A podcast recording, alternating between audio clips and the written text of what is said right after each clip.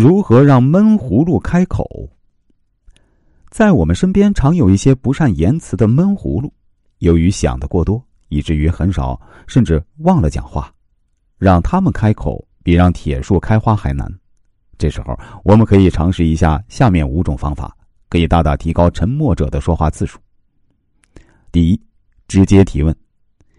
少言寡语者不喜欢与人过多的交谈，你应该利用而不是抵制这一特点。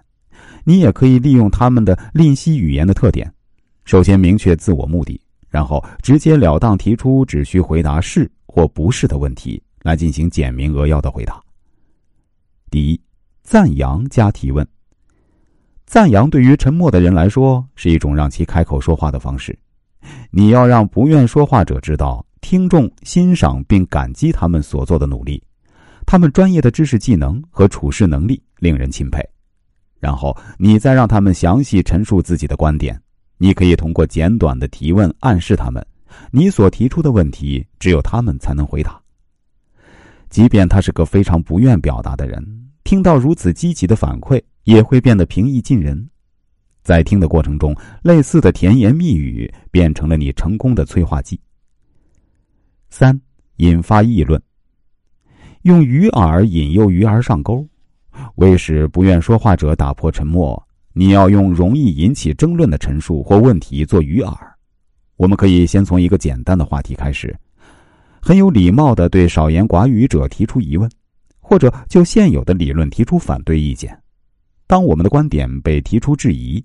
或许有机会拆穿一个广为流传的谬误时，很少有人会继续沉默下去。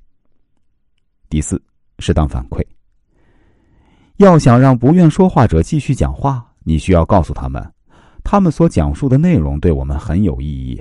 纵使他们不能吸引在场所有的听众，你还是非常希望他们能继续说下去。但注意，不要用语言来鼓励他们，这可能使他们紧张。我们可以通过肢体语言来表达我们的态度，通过看得见的信号对他们做出积极反馈，同意时点点头，赞许时微微一笑，目光直视对方，就好像他在说一件你从未听过的有意思的事儿。第五，不要打断。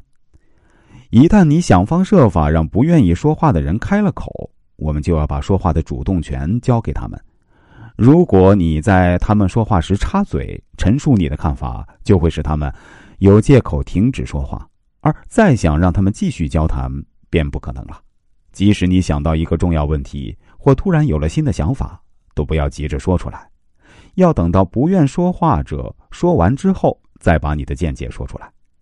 即使你想到一个重要问题，或突然有了新的想法，都不要着急说出来。要等到不愿说话者说完之后，再把你的见解说出来。